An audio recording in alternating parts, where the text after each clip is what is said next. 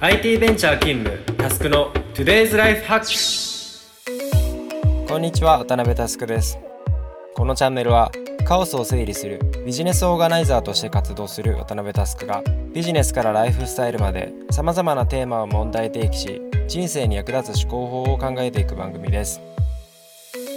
このチャンネルはポッドキャストアプリイヤースタイルの制作で配信しております。今日もよろしくお願いします。今日はですね前回のモメンタムの話をしていたら思い浮かんだ偉人の話をしようかと思います。これまで特定の人にフォーカスした回はなかったんですが今日はトライアルとしてこの人にアドレスして話していこうと思います。というわけで早速トークテーマに入っていきましょう。今日のアジェンダはこちら。みんなが知らない安藤桃福の世界。この名前を聞いて皆さんはピンときますでしょうか？彼はですね日清食品の創業者であり全世界で販売されるインスタントラーメンやカップヌードルの生みの親と言われている人ですね。彼もですねまた一癖ある偏愛主義者です。96歳でお亡くなりになられてんですが、えー、それまでですね文字通り毎日インスタントラーメンを食べていたそうです。長寿健康の秘訣を聞かれると必ずですね週2回のゴルフと毎日お昼に欠かさず食べるチキンラーメン。というふうに答えるのが口癖だったそうですね。一般的には、まあ、インスタントラーメンは添加物も多いし塩分も多い等々で毎日それも長期間食べることは普通はですね体には良くないと思います、まあ、実際僕も、まあ、子供の頃その親にですねそういうふうに教えられて育ちました。まあ、しかしそんな合理的な説明はぶっ飛ばして彼は自分が世に生み下ろしたプロダクトを心から愛してたんでしょうね、さて彼の人生は文字通り波乱万丈です。もともとですね日本統治時代の台湾出身で、えー、お名前はですねゴー・ペクホクさんですね。台湾出身のため、まあ、戦後はそのまんま中華民の国籍となって昭和41年に再度日本国籍を再取得したそうですね、まあ、幼少期に両親を亡くしていて祖父母の家に引き取られました。いきなり大変ですよね。そこからまあ、父の遺産を元手に22歳で繊維商社を立ち上げて成功を収めます。その後少しずつ事業を多角化したりするんですが、まあ、1945年の大阪大空襲で事業所などが全て消失します。普通の人だったら、まあ、ここで心折れそうですが、まあ、その後もめげずに事業を立ち上げ続けます。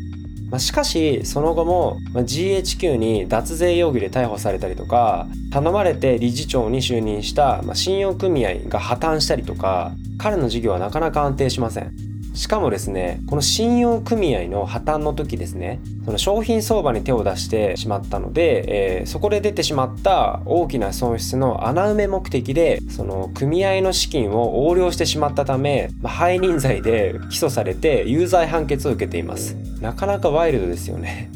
そして留置所を出てから佳境仲間である友人と再会します。そこで、え、友人が当時勤めていた会社の商品である KC 麺鳥に糸に麺と書いて KC 麺のことを知ります。これがインスタントラーメンの原型ですね。ちなみにこの KC 麺以前にも実はその台湾では即席油揚げ麺みたいなのが各地で作られていたという説もあります。そして安藤桃福はその佳境友達と会社を立てて KC 麺の代理販売などを始めます。この時日本人の口に合うようにニンニクを使用しないとか麺を太くするなど少し改良を加えて名称も改めチキンラーメンとして販売したという話だそうです。皆さん気づきました？桃福はチキンラーメンの開発者本人だというのは実はですね正確に言うと嘘なんですね。オリジナルがすでに存在していて彼の著書の「魔法のラーメン発明物語」で語っている内容はちょっと事実ではないってことなんですね。で話をちょっと戻します。ここでそのチキンラーメンのポテンシャルを見抜いたモモフはオリジナルの特許を買い取ります。当時の価格で2300万ぐらい。現在の物価換算で数億円程度だというふうに言われています。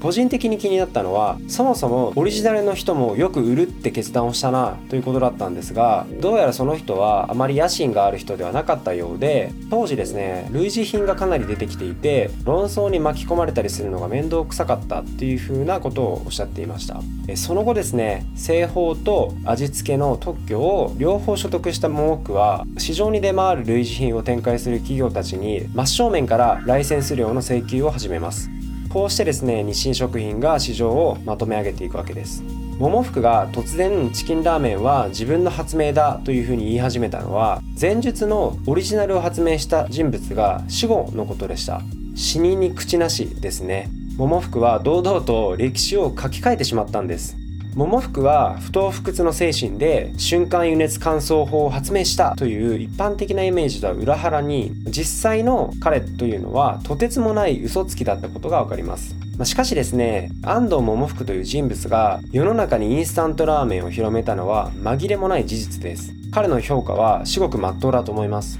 確かに師匠の死後クレジットを自分のものとして主張するのはせこい気がします。ただですねその彼がいなければその後カップヌードルが生まれることもなかったでしょう。アメリカ視察時にカップヌードルの発想は生まれています。アメリカにはその丼という概念がありません。彼はお客さんがチキンラーメンを半分に割って丼の代わりにコップに投入してお湯をかけてフォークで食べている光景を見てすぐさま商品開発に没頭しました。今現在カップヌードルは国内だけで1000億を売り上げるインフラに成長しています。世界中で愛されるにとどまらず桃福の野望は宇宙まで手が伸びます。実際世界初の宇宙食の即席ラーメンスペースラムは2005年にですねスペースシャトルディスカバリー号に乗って宇宙に出ていくんです。前回の回で組織を牽引するリーダーは継続してモメンタムを生み出せる人かもしれないという話をしました。それは世間から見ると少し狂ってるというふうに言われるような人物像です。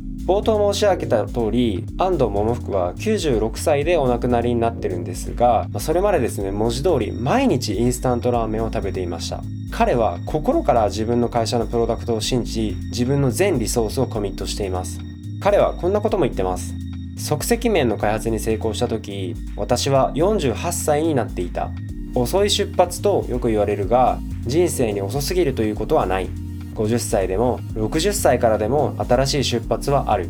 確かにアメリカとかでは40代の起業家が増えていてなおかつ成功率が高いみたいなことを言われたりしますが48歳でスタートしたものを死ぬ直前まで約50年間愛し続けるってやばくないですか？僕自身ですねタイプとしてその時代の面白そうなものに片っ端から飛び乗るようなタイプなんですが、まあ、桃福みたいな一つのものに50年熱狂し続ける。そして事業としてしっかり大きくしていくというのはめちゃめちゃかっこいいと思いますし一度それくらいまっすぐな人のもとで仕事してみたいなと思った次第でした。ちょっと細かい史実や前後関係が誤っていたら申し訳ございません。少しでも参考になれば幸いです。